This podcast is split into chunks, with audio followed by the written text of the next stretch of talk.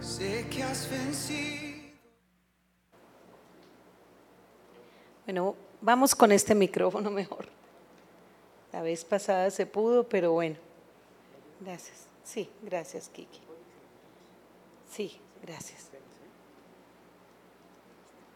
Gracias, mío. Bueno, muy buenos días. Bueno, ya como tardecitas, ¿no? Me da mucho gusto verlos a todos. ¿Cómo estamos? ¿Quién está contento? Yo estoy muy agradecida con Dios. No sé ustedes cómo están. Vamos a darle un aplauso al Rey de Reyes, al Señor de Señores, que se encuentra en este lugar, que está gozoso acá. Él habita en la, en la presencia de su pueblo. ¿Sabías que esa última adoración de vamos a, a generar una habitación para Él estuvo preciosa? Porque eso es lo que hacemos cuando venimos a adorar a Dios. Realmente es muy diferente estar acá en casa, ¿verdad, Marixa? ¿Verdad, Hugo? Nos complace tenerlos, a todos ustedes que están hoy aquí, prendiendo el fuego para que Dios se manifieste y se glorifique.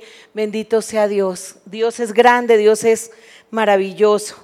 Y bueno, el día de hoy tenemos una prédica que habla de eh, las conexiones divinas.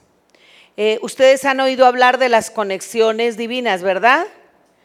Eh, bueno, pues cuando nosotros nos imaginamos una conexión divina, generalmente estamos pensando como proféticamente hablando, diciendo, wow, Dios me va a mandar una conexión que va a cambiar mi vida, quizás una conexión con la cual voy a empezar a interactuar y van a suceder grandes cosas.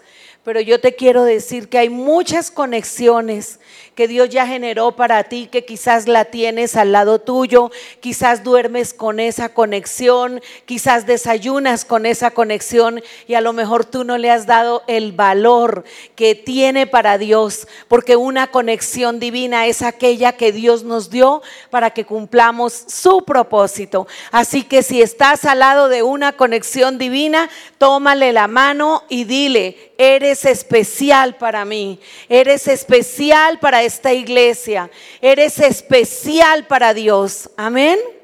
Entonces, muy bien, vamos con Juan 7, 37, 38.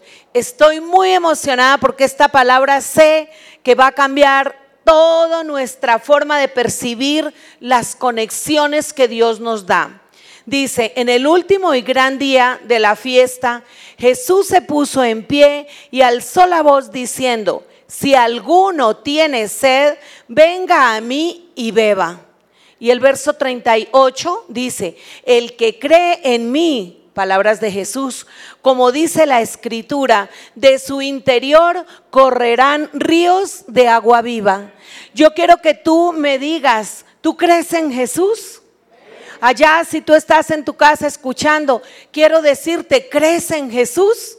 Si tú crees en Jesús, es tiempo de creerle a Jesús.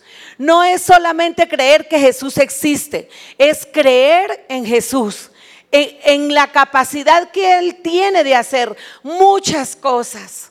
Yo les hablaba de que una conexión es importante, pero cuánto más será importante nuestra conexión con Jesús. Jesús estaba diciendo ahí algo muy especial, pero lo vamos a colocar dentro de un contexto para este tiempo. Proféticamente, este mes, el noveno mes, el mes de septiembre, es un mes muy importante porque es un mes de nacimientos. Es un mes donde estamos comenzando algo nuevo, porque empieza un año nuevo. Y ustedes dirán, pero no, pero si año nuevo es en enero. Eso es para el calendario gregoriano. Pero para el pueblo de Dios, para el pueblo de Israel, empezó en septiembre el año 5782, que es el año nuevo judío. Y ustedes dirán, pero ya no estamos bajo la ley de Moisés y eso es bueno que lo aclaremos. Por supuesto que sí, pero todavía Dios opera en su tiempo, en el calendario judío. Hay cosas espirituales que se están moviendo a favor de nosotros y por eso no las debemos desconocer. Y quiero que hablemos de tres cosas importantísimas que suceden en este mes. Además de decirles e invitarles que el martes por la noche, no es que el miércoles no nos vayamos a reunir, es que le madrugamos a la celebración que viene el miércoles. Porque yo sé que el miércoles no va a ser tan significativo, y perdónenme, espiritualmente hablando, y debemos madrugar, hacer algo espiritual por nuestro país. Y por eso lo vamos a hacer el martes por la noche. Todos ustedes van a recibir el Zoom para que participen, para que alisten su pan y el jugo de, la vid, para que hagamos la Santa Cena. Va a ser algo muy poderoso. Y les dejo aquí explicado partecita de lo que veremos ahí. El Rosh Hashanah en el año nuevo es el año nuevo judío y empieza del 6 al 8 de septiembre. Es un momento de celebración muy especial.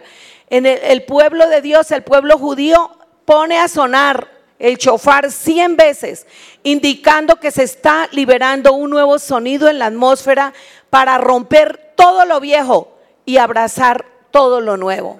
Este es tiempo, iglesia. Nosotros no podemos seguir en pandemia, mentalmente en pandemia, todo el tiempo en pandemia. No estamos desconociendo que la pandemia existe. Pero nosotros estamos, nos movemos espiritualmente en un ser interior distinto, conectado con Jesús, quien nos dijo esa palabra el último día del festival que dijo, todo el que tenga sed, venga a mí, el que crea en mí, como dice las escrituras, de su interior, de su interior correrán ríos de agua viva. Yo declaro que el, el, agua viva de Dios, el agua viva de Jesús está fluyendo sobre ti, sobre tu salud, sobre tu cuerpo, sobre tu casa. Y nosotros tomamos esa palabra y caminamos en ella. No podemos seguir nosotros anclados, postrados ante una pandemia. Eso es real. Familia, el mundo sigue. Con mayor razón nosotros los que somos hijos de Dios salimos adelante porque sé que sé que Jesús está contigo y está conmigo y que nos ha protegido. ¿Acaso ustedes creen que nosotros estamos aquí por casualidad? ¿Acaso cree que es casualidad que tengamos un día más de vida? No, Él tiene contados nuestros días en la palma de su mano. Él nos ha dado una misión y un propósito y hasta el último día lo vamos a cumplir. Ahora hay otra fiesta muy importante en septiembre y pónganle cuidado, el Yom Kippur es del 15 al 16 de septiembre. Por eso vamos a madrugar el martes por la noche. Le madrugaremos a la celebración del 15 de septiembre. Acá dice, en ese, el Yom Kippur es una fiesta muy importante eh, en Israel y se considera el día más santo del año. El día en que el Señor da sus instrucciones y asignaciones para el siguiente año. Tómate tiempo, iglesia, para reflexionar sobre la bondad de Dios. Y ese es el tiempo que nos vamos a tomar el martes por la noche para reflexionar un poquito en la bondad de Dios. Es un día muy especial. Y luego viene al final de septiembre, del 20 al 27, la fiesta de los tabernáculos, donde se celebra la liberación del pueblo de Dios. Y fue donde Jesús dijo, de tu interior correrán ríos de agua viva. Este es un mes para levantarnos, este es un tiempo para pedirle al Señor que nos dé de beber un refrigerio espiritual. Yo no sé si tú has estado atacado o no, yo no sé si tengas necesidad de un refrigerio espiritual, pero de verdad que lo necesitamos, porque ha sido situación tras situación. Es más, si tú miras las redes sociales, si tú miras los noticieros, te enloquecerías. Pero yo como miro las buenas nuevas y miro la palabra de Dios, digo, sobre todo eso está tu palabra, Señor. Así que iglesia, elévate. Este es un tiempo para dejar fluir los manantiales de agua viva. Cuando nosotros nos estancamos en una situación, nos estancamos en la crisis, nos estancamos en la pandemia, ya no hay ríos de agua viva en nosotros. Lo que hay es un pozo, una poseta. Ahí estamos estancados. Yo no, eh, ninguno de ustedes creo que quiera estar estancados, ¿verdad? Entonces, nosotros los cristianos justamente somos la esperanza para este tiempo tremendo. Prácticamente es que el mundo va por este lado y nosotros debemos ir hacia el otro lado. ¿Recuerdan eso que es? Una metanoia. Somos como el salmón. Ustedes saben que el salmón va en contra de la corriente. Es el único pescado que va en contra de la corriente. Por eso desarrolla músculo, por eso el kilo de salmón es muy costoso, porque eh, eso somos nosotros los cristianos, pero no cristinos, cristianos. Cuando tenemos la habilidad de ir contra la corriente del mundo. Somos preciosos para Dios y somos preciosos para el lugar donde Dios nos pone. ¿Por qué? Porque ya sabemos que la creación entera espera que nosotros nos manifestemos. Nosotros fácilmente podríamos declinar, ¿verdad, Mirna? Podríamos decir, no, tiro la toalla. ¿Cuántas veces hemos querido tirar la toalla? Nos ha pasado, pero el Espíritu nos sacude y nos redarguye y dice, levántate, porque largo camino te queda y tienes muchas soluciones para dar. Así que cuando tú creas que estás cansado, que estás abatido, es porque no sabes lo que están haciendo otros cristianos en el mundo entero que están luchando contra corriente como verdaderos salmones, en contra de tiburones, en contra de maremotos, en contra de grandes cosas. Hoy te digo, ¿por qué el salmón hace eso? Hay que entenderlo. El salmón va en contra de corriente porque él nace en agua dulce en el río. Y allá eh, crece sus primeros eh, ciclos de vida y allá él empieza a hacer sus primeras nadaditas y va corriente abajo hasta que llega al mar. En el mar es la plenitud del salmón en agua salada, cambia su temperatura, pero cuando el salmón quiere reproducirse, viene la época de dar fruto, recuerda su origen y se devuelve por el río al lugar donde fue concebido, donde fue apareado. ¿Sabías? Cuando nosotros como seres humanos, después de que pecamos, después de que nos apartamos de Dios, volvemos al lugar del origen donde Dios nos creó, empezamos a ser fructíferos y empezamos a multiplicarnos. Así que nos vamos a multiplicar, nos vamos a multiplicar. Y una iglesia no se puede multiplicar si seguimos llenos de temor. No nos podemos multiplicar si seguimos las corrientes del mundo. Yo quiero decirles que es increíble lo que Dios está haciendo en una iglesia tan pequeña, entre comillas, comparada con otras como Fe de Reino. Miren lo que estoy diciendo. Del 15 al 16 de septiembre, que es lo que más bien, del 6 al 8 de septiembre, porque esto ya pasó, eh, la Corte Suprema de Justicia de este país, exactamente el día 7, estaba aprobando la legalización del aborto. Vean las noticias que salen en el Facebook de Fede Reino y salen adecuadas a lo que dice la palabra de Dios. Qué triste. Gente tan brillante, gente tan pensante, gente que estudió tanto, que esté aprobando todas esas leyes en contra de lo que Dios piensa con la supuesta, el supuesto aval de permitir que la mujer disponga libremente de su cuerpo. Pero acaso, ¿qué pasa con la vida del ser que ya está ahí concebido? ¿Quién lo defiende? ¿Quién lo defiende sino Dios?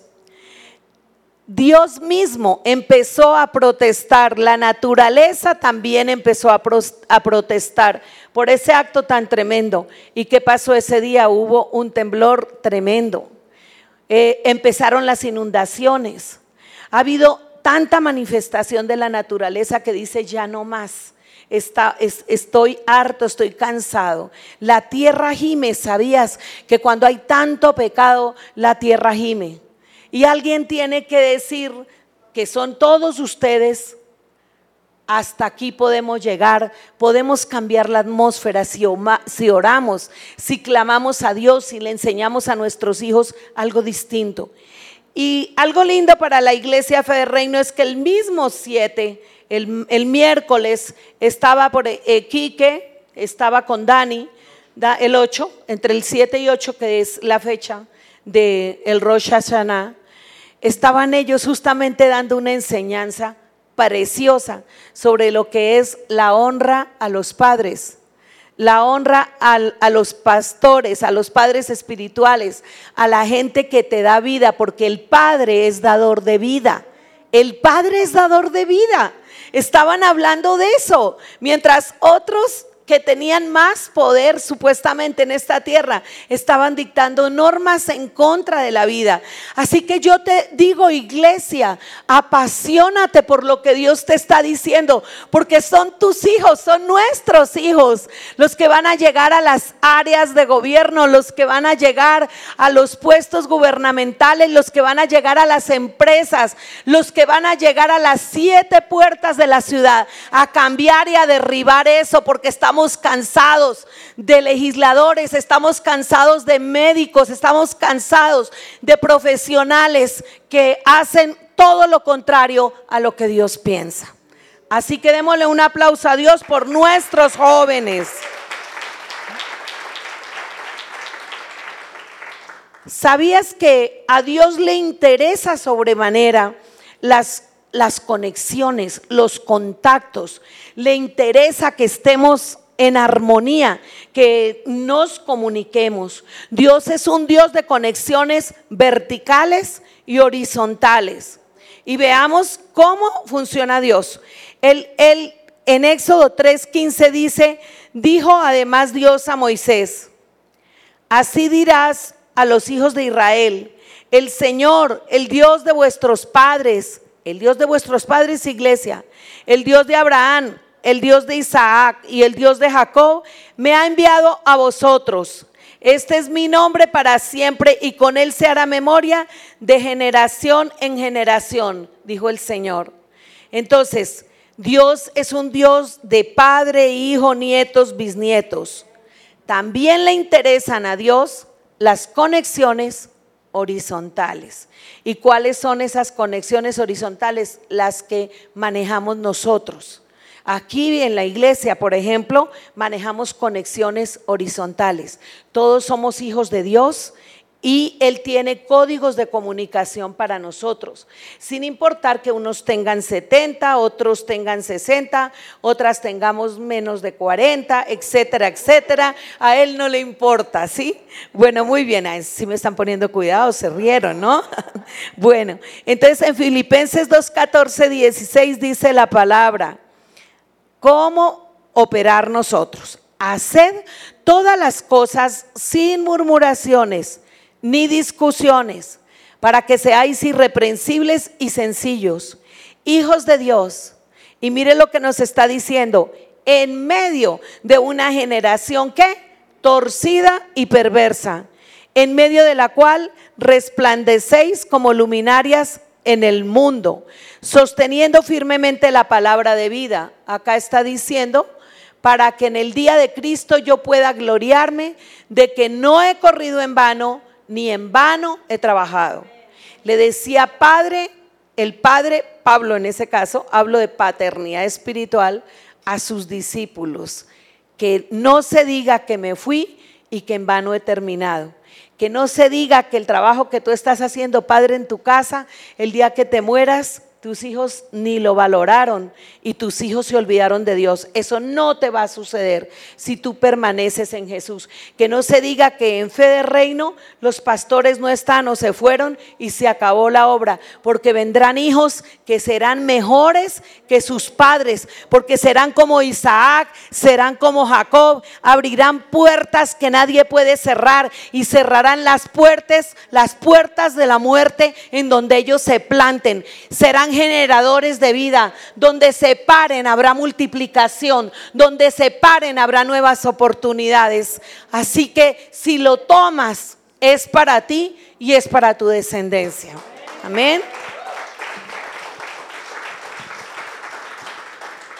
En Juan 13, 34, por excelencia, veámoslo. Jesús nos recuerda un mandamiento para funcionar en conexiones horizontales. Un mandamiento nuevo os doy, que os améis unos a otros como yo os he amado, que también os améis unos a otros. ¿Qué tal si no fuera por el amor de Dios? ¿Cómo podríamos aguantar tantos golpes?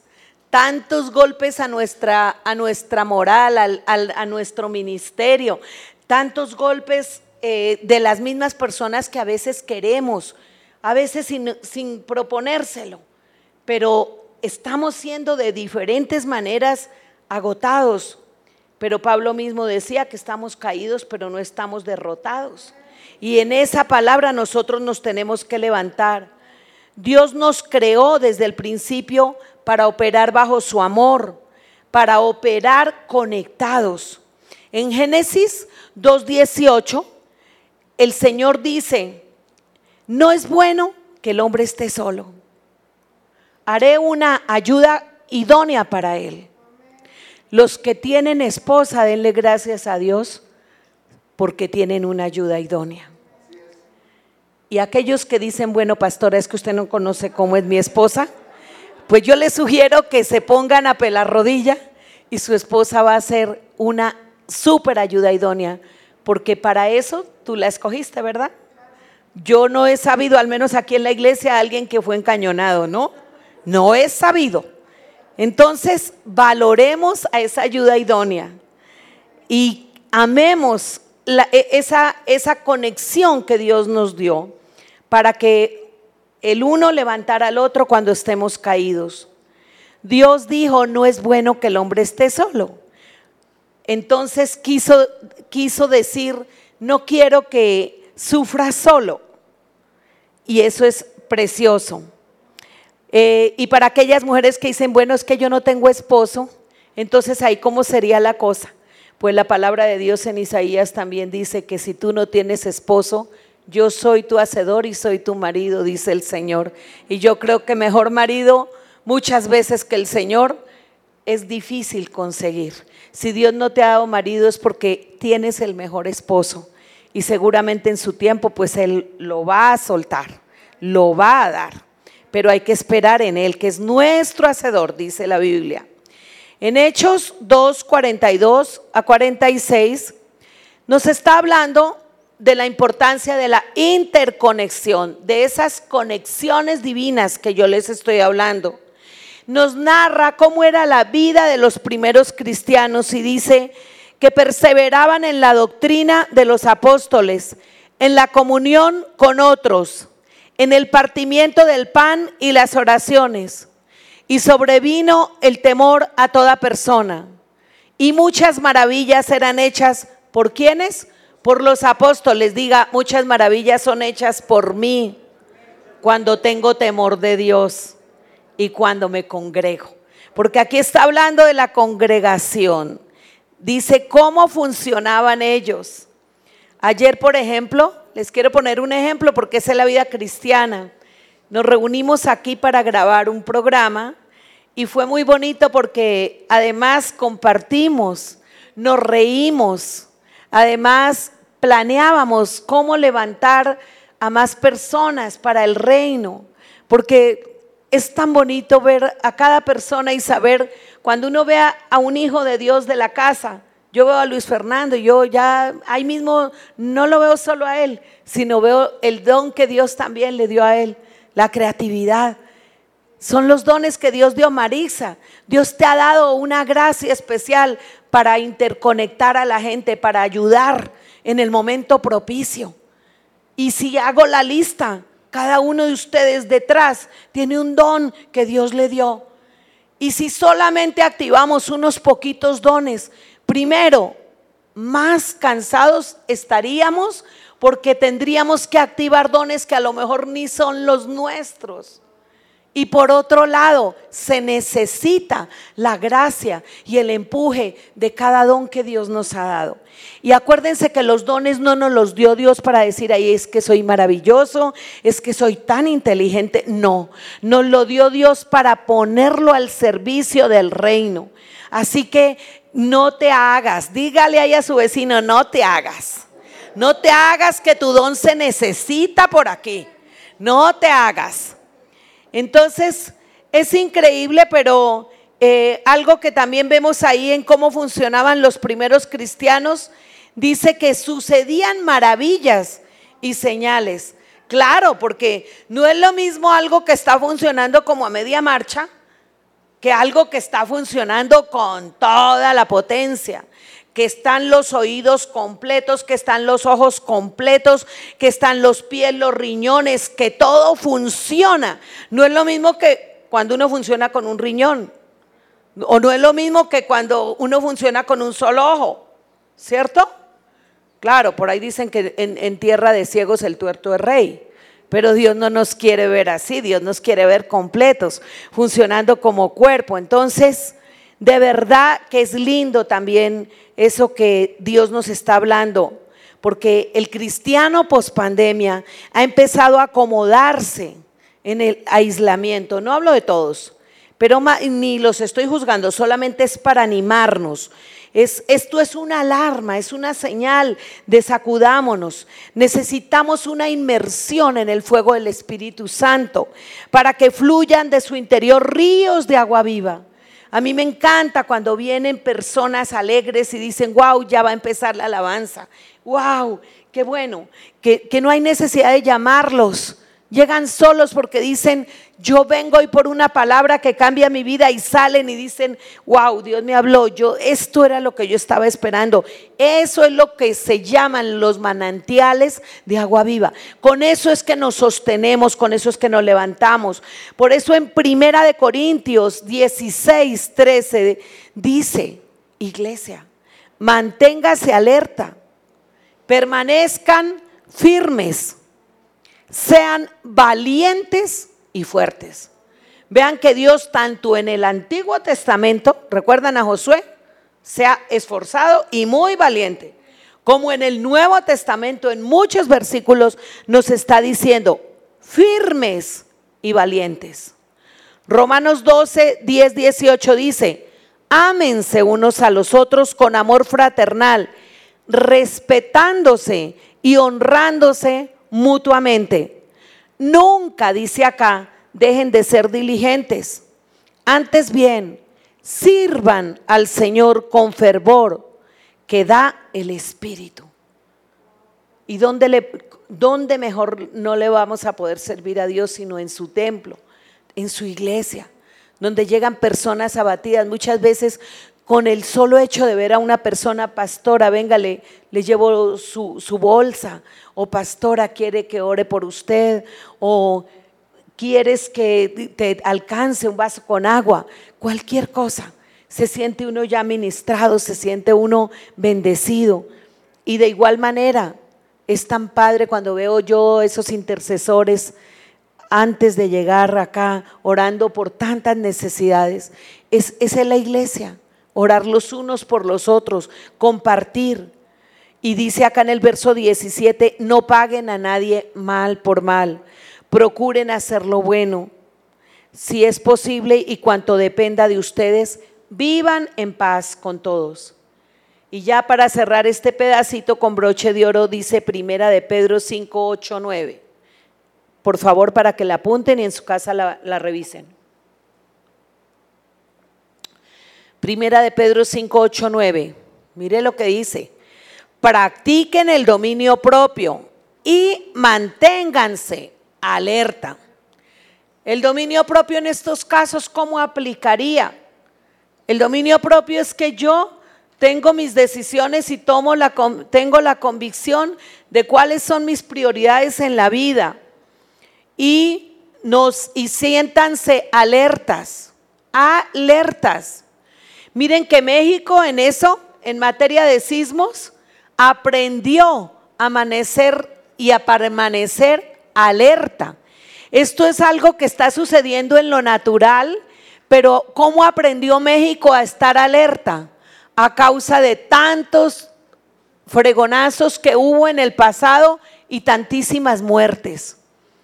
Nosotros no necesitamos más muertes para permanecer en alerta espiritual, porque Pedro lo dijo, vuestro adversario, el diablo, está mirando a quién devorar. O sea, quién está descuidado, quién está en quejabanza, quién vive eh, renegando de su situación cuando en realidad, si se diera cuenta, somos tan bendecidos, tan bendecidos. Entonces, la alerta en lo espiritual es como la alerta sísmica que hay aquí en México. ¿Sabías que otros países como Colombia, mi país nativo, admiran eso de México? Dicen, es que no podemos creer es esa organización que hay tan tremenda que suenan las alarmas y la gente sale y en orden y, y ya se como que unos con otros, como que el uno le dice, no, tranquilo, vamos para adelante. Primero usted, o sea, ¿eso cómo se aprendió? De verdad que a los golpes, a los golpes. Entonces, eso mismo quiere Dios en el espíritu. No quiere que estemos dormidos, no quiere que, que venga el devorador a medianoche y mm, se llevó nuestra casa, se llevó nuestros hijos. ¿Por qué? Por falta de vigilia, por falta de oración, por falta de congregarnos, por falta de abrazarnos, por falta de coinonía. Y sí, tenemos nuestro tapabocas y lo vamos a seguir usando, por supuesto. No nos exponemos, pero no dejamos de sentir y de expresar el afecto hacia los demás, porque eso es vital, eso es vital. Gracias, Julito, que alguien me lo apoye para que le demos gloria a Dios. Entonces, a Dios le interesan las conexiones. ¿Qué es una conexión? Es un contacto o relación entre dos o más personas o cosas para que entre ellas haya un propósito común y que es tipos de conexiones ahora, tipos de conexiones. Y esto va para los jóvenes, para los viejos, para todos. Dice, son las que Dios te ha colocado y te va a colocar, perdón, las divinas, te las va a colocar para cumplir propósito. Pero ¿cuáles son los tipos de conexiones? Hay conexiones divinas, hay conexiones humanas y hay conexiones satánicas. Diga Aush. Quique mencionó algo que me impresionó porque dije, ay, se me adelantó. Pero ustedes no lo creerán que el día 15 y 16 de septiembre, que es un día que debería ser tan precioso, imagínate, para celebrar un día grandioso, un país tan bello. Ustedes saben que los españoles llamaban a México el cuerno de oro de la cantidad de dinero que hay en esta tierra, de la cantidad de riquezas que Dios le dio a este país. Y nosotros no lo cuidamos como se merece. Y resulta que hay gente que mientras los cristianos algunos oran y otros no, ellos están orando ese día practicando brujería, haciendo chamanería para consagrarle el país al demonio. Así que si tú no te levantas y no peleas por el territorio que es de tus hijos, entonces cuéntenme a ver quién lo va a hacer. Porque nosotros queremos que otro lo haga. Ay, por favor, Enrique, ore por mí, Estelita, ore por mí. Ay, Juan Carlos, tus oraciones son tan lindas. Ay, ore por mí. Bueno, el que sea.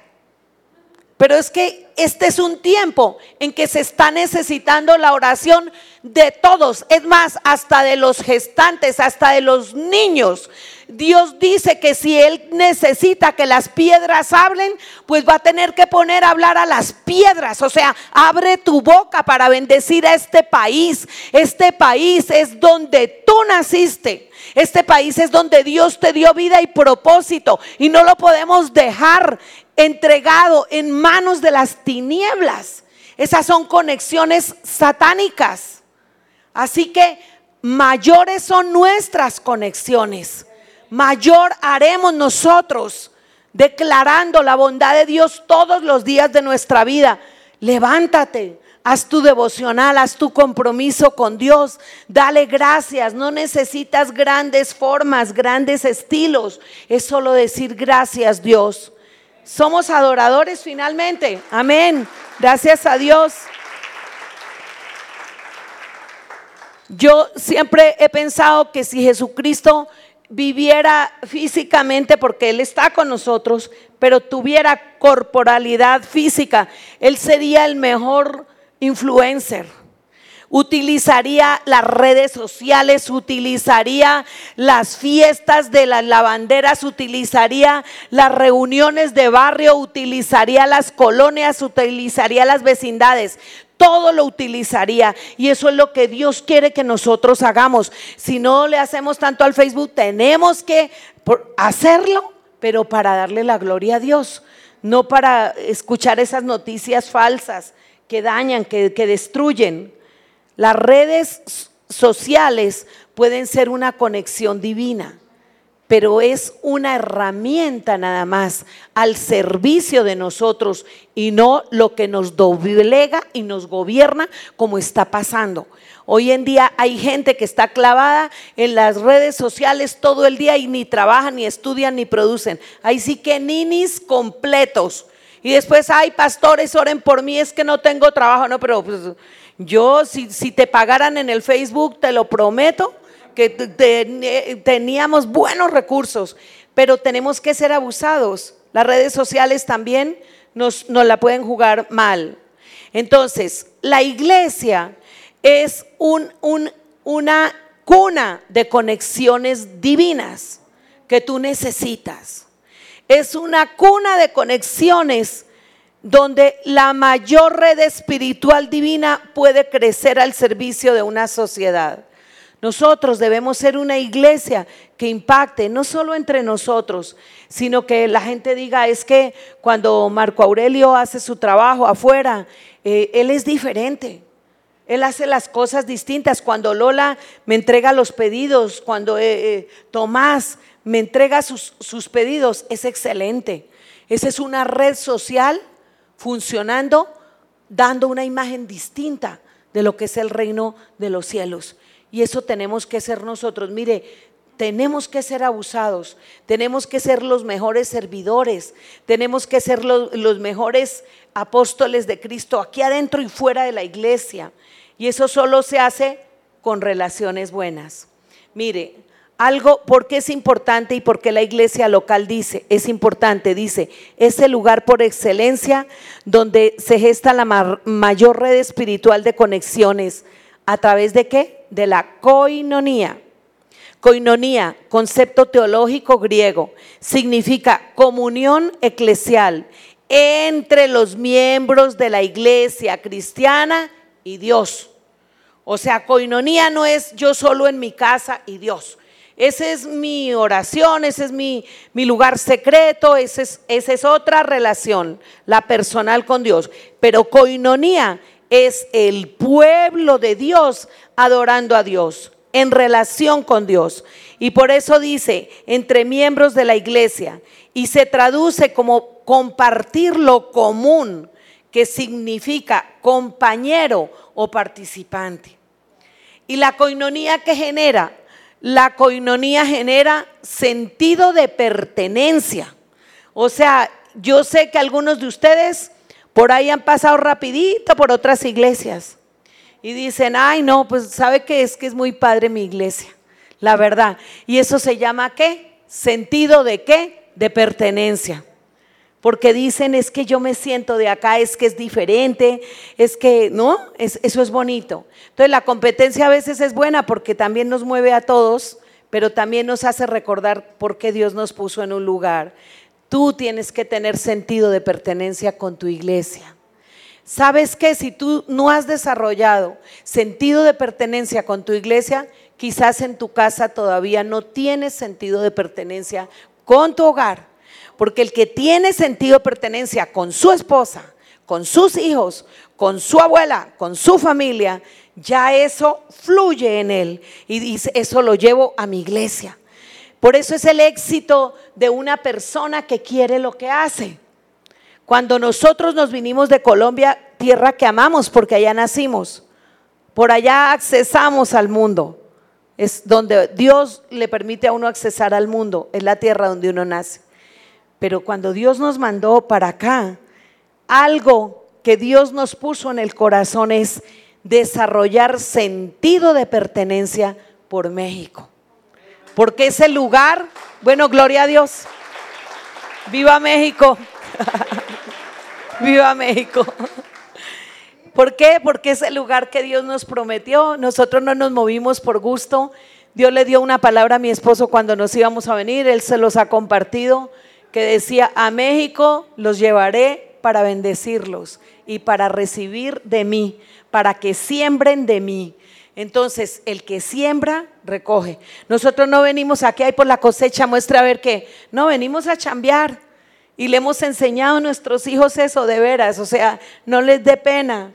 A Juan Carlos le decimos, mi hijo, no le dé pena. porque él eh, hace poco, bueno, él está ya para graduarse, está haciendo pruebas y decía, uy, es que me están ofreciendo solo trabajos de cocinero, solo trabajos para auxiliar, solo. Y pasaba el tiempo, entonces ya el papá le dijo, no, mi hijo, de cocinero lo que sea, pero es que tú estudiaste para eso, para ser administrador restaurantero, para hacer un restaurante, todo eso, pero si tú no sabes cómo prepara el cocinero la comida, no vas a tener éxito. Entonces, un día me dijo, Ah, sé que me va a decir, no me balconía, por eso ni lo miro. Pero un día me dijo, un día me dijo, mamá, yo no voy a hacer no voy a recibir ese trabajo de cocinero. te va a tocar. Cuando uno menos dice que, cuando uno más dice que no lo quiere, te va a tocar, mi amor. Y después, como a la semana dijo, realmente sí me va a tocar y lo voy a hacer, porque realmente lo entendí, o sea, lo comprendí. Y eso es bonito, que uno a los hijos les cambie sus paradigmas para que les vaya bien, porque el trabajo no es deshonra. Entonces hay que amar lo que hacemos y que no nos dé pereza. Si hay que ir a la cocina, pues a la cocina. Si hay que atender a un cliente, lo atendemos, lo que tengamos que hacer. Pero eso es productividad, eso es generar, eso es, eso es ayudar a, que un país se levante, ¿no? Entonces, bueno, vamos a darle un aplauso a Dios por nuestros hijos que que escuchan consejo. Bueno, hay unas conexiones que se hablan en el Facebook eh, y las redes sociales y nada más como por materia informativa, eh, traje cuando empezó, eh, digamos, a, desarrollarse un poco más el concepto del Facebook y las redes sociales. En la década de los años 60 hubo un pequeño experimento mundial del psicólogo social Stanley Milgram. Afirmó que cualquier persona en el mundo podría llegar a conectarse con otra clave a través de tan solo seis intermediarios adecuados. Posiblemente es el primer estudio experimental que refleje lo de las redes sociales. Eso es como la anatomía del Facebook. En el 2011 se estudiaron unos resultados que mostraron que más del 99% de pares de usuarios estuvieron conectados por 5 grados de separación. Esta es una prueba más cercana de lo que las redes sociales pueden hacer para alcanzar a cualquier persona en un número de cortos saltos. ¿Qué quiere decir? A nosotros quizás no nos, no, llaman la atención a veces las redes sociales en el sentido de que sí dispersan, disgregan, pero ya estando ahí, nosotros tenemos que más bien agarrar el toro por los cuernos, como yo les digo, y aprenderlas a usar para favor nuestro, es decir, para atraer las almas a los pies de Cristo. La red, pero les quiero, nada más les quiero contar, o sea, que en ese experimento que se vio, o sea que realmente estamos a cinco personas cada, cada instante de conectarnos con alguien que será impactante para nuestra vida, entre comillas. Pero en el Facebook también encontramos conexiones, como les dije, satánicas. Así que con mucha sabiduría hay que trabajarlas y hay que tratarlas. Y ahora les voy a hablar ya en, la, en esta recta final de la red que genera el Espíritu Santo. Él es el que hace posible la gestación de una relación más fascinante y más poderosa. ¿Sabías, iglesia, que tú eres parte de esa red espiritual más fascinante y más poderosa que el Espíritu Santo es el que controla? Diga, yo soy parte de esa red. Es importante que tú pienses y lo sepas. En la Biblia encontramos muchas conexiones que fueron divinas. Una conexión divina es aquella que no se dio al natural. Yo hablaba de conexiones divinas eh, de la esposa, el esposo, los hijos, en el sentido de que son las conexiones básicas que Dios nos dio. Pero una conexión divina por excelencia es de alguien que yo no conozco y que el Espíritu Santo me va a contactar para que hagamos algo que tiene que ver con nuestro propósito. Así que una iglesia interconectada es una iglesia con propósito, interconectada por el Espíritu Santo. Entonces les voy a poner varios ejemplos de conexión divina en la Biblia. Está Josué 2.1. En Josué 2.1 encontramos cuando eh, Josué envió dos espías a Jericó, dos, no los doce, dos espías a Jericó para que reconocieran la tierra. Entonces, veamos lo que dice acá. Josué 2.1. Josué, hijo de Nun, envió desde Sittim dos espías secretamente diciéndoles, andad, reconoced la tierra y a Jericó. Y ellos fueron y entraron en la casa de una ramera que se llamaba Rahab y pasaron allí. Y me salto a más adelante. La mujer los apoyó, la mujer los escondió, los guardó. Usted recuerdan esa historia. Pero aquí en el verso 9 dice, sé que Jehová, dijo la, la, prostituta a los espías, sé que Jehová os ha dado esta tierra porque el temor de vosotros ha caído sobre nosotros y todos los moradores de mi país han desmayado por causa de vosotros. O sea, hay una hay algo que el Espíritu Santo nos va mostrando cuando una conexión es divina. Y puede ser alguien que a lo mejor ni nos llama la atención, ni era lo que habíamos pensado, ni tiene que ver nada. ¿Qué, ¿Qué, relación podrían tener dos espías que eran hijos de Dios, que iban a espiar la tierra que Dios les iba a dar, con una mujer que era prostituta, con una mujer que tenía muy mala reputación? Piensen de esa manera y ojalá piensen cómo sería religiosamente esa relación. Cualquiera diría, uy, no, no, no, esa es una prostituta, ni siquiera le hablen. Pero Dios los puso justamente en ese lugar, porque era ella la que no tenía ningún tipo de prevención hacia esos hombres y los iba a dejar entrar.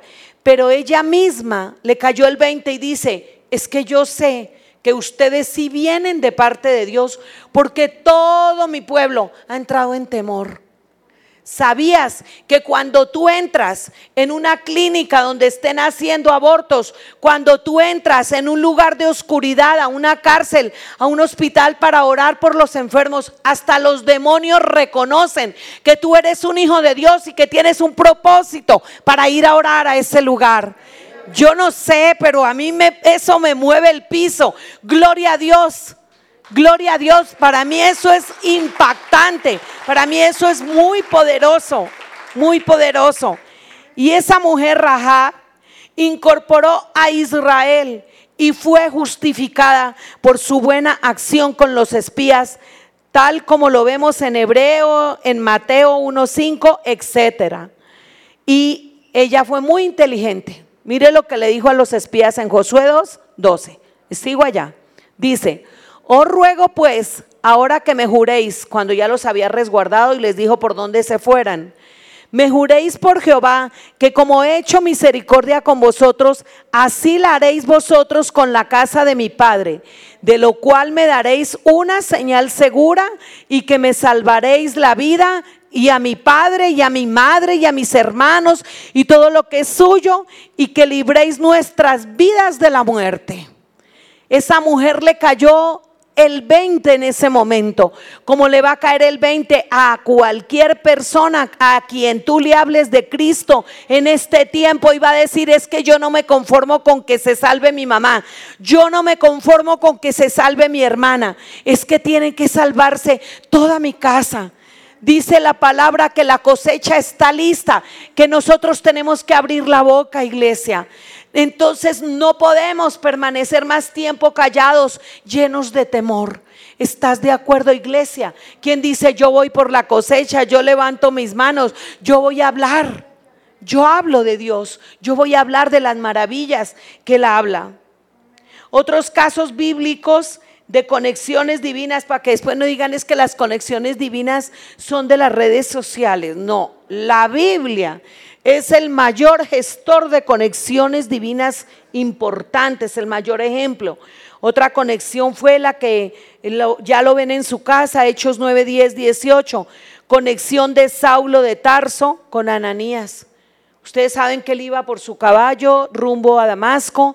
Él cayó del caballo y quedó ciego, como símbolo de que sin Dios estaba perdido, estaba ciego. Eso nos pasa a nosotros cuando estamos sin Dios. Caminamos ciegos. Y si todos están ciegos, imagínense un ciego guiando a otro ciego. ¿Para dónde van? Para el hoyo, ¿verdad? Muy bien. Entonces nosotros no somos ciegos. ¿Y qué pasó? Cada ciego tiene su Ananías porque Ananías estaba esperando a Saulo de Tarso y después de unos días recuperó la vista. Pero Dios tuvo que privarlo de la vista física para que pudiera espiritualmente discernir el cambio que tenía que hacer. Yo oro el día de hoy para que tú disiernas, para que discernamos el cambio que tenemos que hacer en nuestra vida. Yo oro para que te despiertes. Yo le pido a Dios que te empoderes y que no vuelvas a casa otra vez con la mente de voy a lo mismo, muy padre la prédica y seguimos ahí. No, tú tienes que cambiar como yo tengo que cambiar. Amén. Por favor, que alguien me acompañe. Ay, gracias, Urias. Es que él ya sabe dónde entrar. Urias, Urias. Bueno, muy bien, gracias a Dios por tu vida, Urias. Otra conexión preciosa, divina, es la que eh, tuvo Pedro con Cornelio. Cornelio, el, el centurión romano, que resultaría ser el primer gentil en ser bautizado. ¿Tú te imaginas una persona que no conoce de Dios? Una persona que no tenía ni idea quién era Él cuando los propios hijos de Dios despreciaban a Jesús y Cornelio que no era del pueblo de Dios como la cananea. La cananea es la versión femenina de Cornelio. Y dice, Señor, yo quiero esa bendición. Eso que tú tienes para tus hijos, yo lo quiero. La liberación es para ti el día de hoy. ¿Sabías que la liberación es el pan de los hijos. ¿Sabías que la cananea vino a Jesús y le dijo, Señor, Señor, yo quiero que tú liberes a mi familia, que tú liberes a mi hija? Y Jesús le dijo, es que tú no eres de mi pueblo y la liberación es el pan de los hijos. Eso fue lo que le quiso decir Jesús. Y la cananea le dijo, Señor, pero es que hasta los perrillos que comen las migajas de la mesa tienen derecho a eso. Y ella se equiparó a un perro y dijo, no me importa, yo quiero las migajas, pero yo quiero ser libre. Jesús a ti te lo dio por gracia en la cruz del Calvario y no te lo está dando en migajas. Jesús te lo está dando todo. No lo está dando todo servido en charola de plata. Él fue a la cruz del Calvario. Él derramó su sangre preciosa para que nosotros no fuéramos cobardes, para que nosotros saliéramos de verdad a, publicar lo que ha hecho Él por nosotros. Salgamos nosotros de verdad de ser cristianos de la secreta, como decimos nosotros, mientras el mundo Dicen los, los, la gente del mundo, yo salgo del closet. Nosotros salimos de la secreta, pero a predicar el Evangelio de Dios, para que esos que dicen que salen del closet entren al reino de los cielos y digan gracias Señor por esa identidad que tú me das. Que eso es lo que Dios está esperando de nosotros. Gracias Señor porque hoy como Cornelio Señor, que con Pablo, con Pedro, perdón, no tenía nada en común. Tú nos vas a mandar conexiones divinas, Señor huesos duros de roer. Yo declaro que esta iglesia es avesada, que le va a hablar a gente difícil, a gente de gobierno, a, jefes de policía, a jefes del Congreso, a jefes muy duros.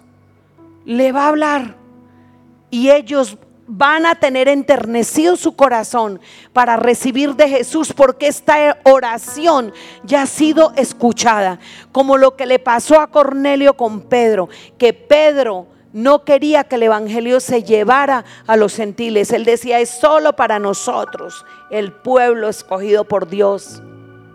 Cuando ellos lo, lo despreciaban y Pedro tuvo que entender que era menester que el Evangelio se extendiera a gente que sí tenía ganas.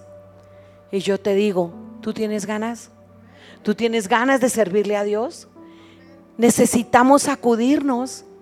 Necesitamos movernos, necesitamos orar por nuestros hijos. No dejemos de orar por nuestros hijos. Esos milagros se ven. Esos milagros se ven. Yo sé, Mirna, que tú has estado orando por tus hijas, por tu hija y por tu hijo. Y tus hijos serán avesados y expertos en compartirle a jóvenes difíciles, a personas con corazones endurecidos a causa de la oración que tú has hecho, porque el Señor escucha y ha escuchado tu oración. Y así es lo que está pasando, esa unción que tú tienes para romper, porque tú tienes una unción para romper. No te conformas con una puerta que esté a medio cerrar, tú la empujas. Y eso es lo que Dios está pidiendo. Hoy tenemos que tocar a las puertas de Él. Tenemos que clamar, Señor, insistentemente para que nuestros hijos salgan adelante como lo están haciendo ahora los hijos de esta iglesia, Señor.